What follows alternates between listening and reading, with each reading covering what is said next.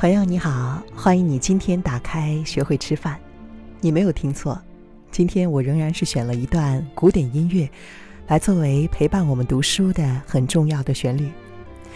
这段音乐呢是舒伯特的《小夜曲》。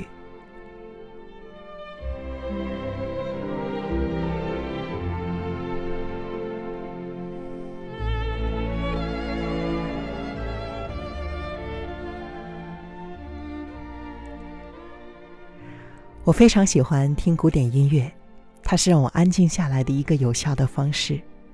按理说，这样的内容或许选择一个轻松的音乐会让你觉得更有感觉，但是古典音乐让人印象深刻，而且会在一种很新奇的背景声中，让你更加注意我要说的内容。这就是我选它的原因了。可能的情况下呢，我想把这次阅读做成像是我的节目一样，你会听到一些意外的音乐，还可能会听到我对于历史和文化的描述。当然了，主体仍然是我们一起来学习怎样好好吃饭，做一个瘦瘦的美女、帅哥。今天我们要来读的是第三章，真正的饥饿感是什么？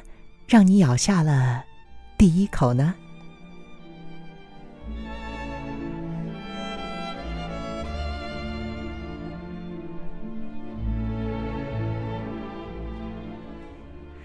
你是否曾经发现自己站在厨房，手埋在一包薯片里，嘴巴充满着酥脆的咸味儿，然后好奇的想着：我到底是怎么了？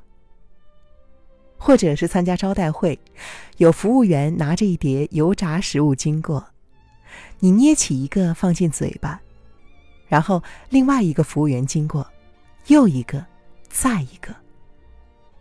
你可能不是因为真正的饥饿而吃下这些食物，也不是因为它们看起来很美味所以想吃，也许。你只是因为食物在你的面前，所以吃下它。非常重要的句子，我都会放慢语速来朗读。也许，你只是因为食物在你的面前，所以才吃下它。你的一些进食习惯就是如此的自动化，连你自己都忘记自己曾经吃了什么。这样吧。我们来回想一下，今天你吃了哪些东西？你可以全部的记起来吗？不用告诉我，在心里默默的想一想。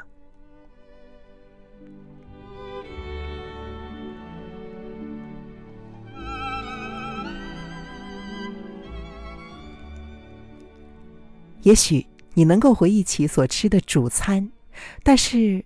你可能会忘记同事在会议之前请你吃的一块巧克力。你每天无意识吃下的食物，热量很可能超过了两百大卡。我们的饮食习惯很可能就是如此的盲目。你知道吗？人每一天平均要做两百到三百个和食物相关的决定。但是根据我在康奈尔大学的同事布莱恩·汪辛克所言。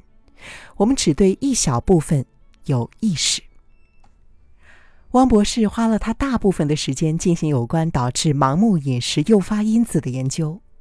许多因素，包括餐盘的大小、情绪、想法，都能够影响我们什么时候吃、吃多少，而且这大部分都从未经由正念而觉知。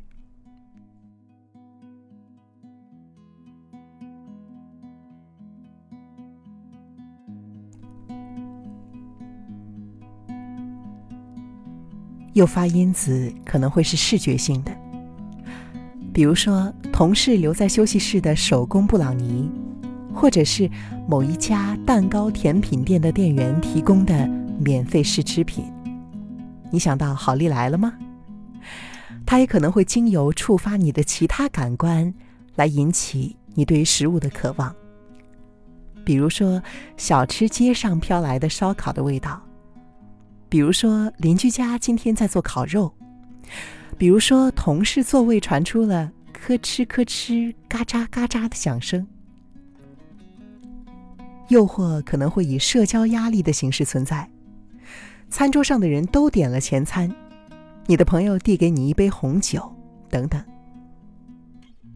它还可能源于习惯，例如每天傍晚或者是晚餐之后的同一个时间，你一定要吃冰淇淋，或者说你在一顿饭的最后习惯以甜食来结尾。吃东西本身也可能会有自我安抚的效果，因此你会为了满足被抚慰的渴望而吃点东西。对于有些人来说，吃东西是性。生活中充满了无数种诱发进食的因子，尝试去除或者避开它们，最终会失败。你当然可以把过度诱惑的食物留在家门之外，或者是可以小心的打包，并且收起饼干和薯片，在你情绪稳定的情况下。但是不管多么小心，你还是会遇到食物出现在你面前的情境。比如派对的时候，有人把食物递给你。食物的香味会在你逛街或是看电影的时候飘散过来，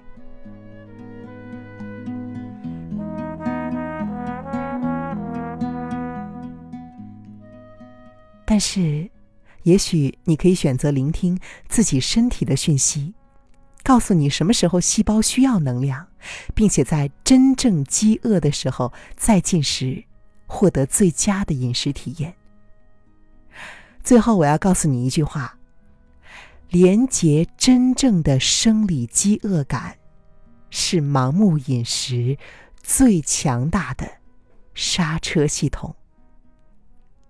好了，今天我就为你读到这里，别忘了给我留言，给自己鼓励。我是楚笑，明天再见了。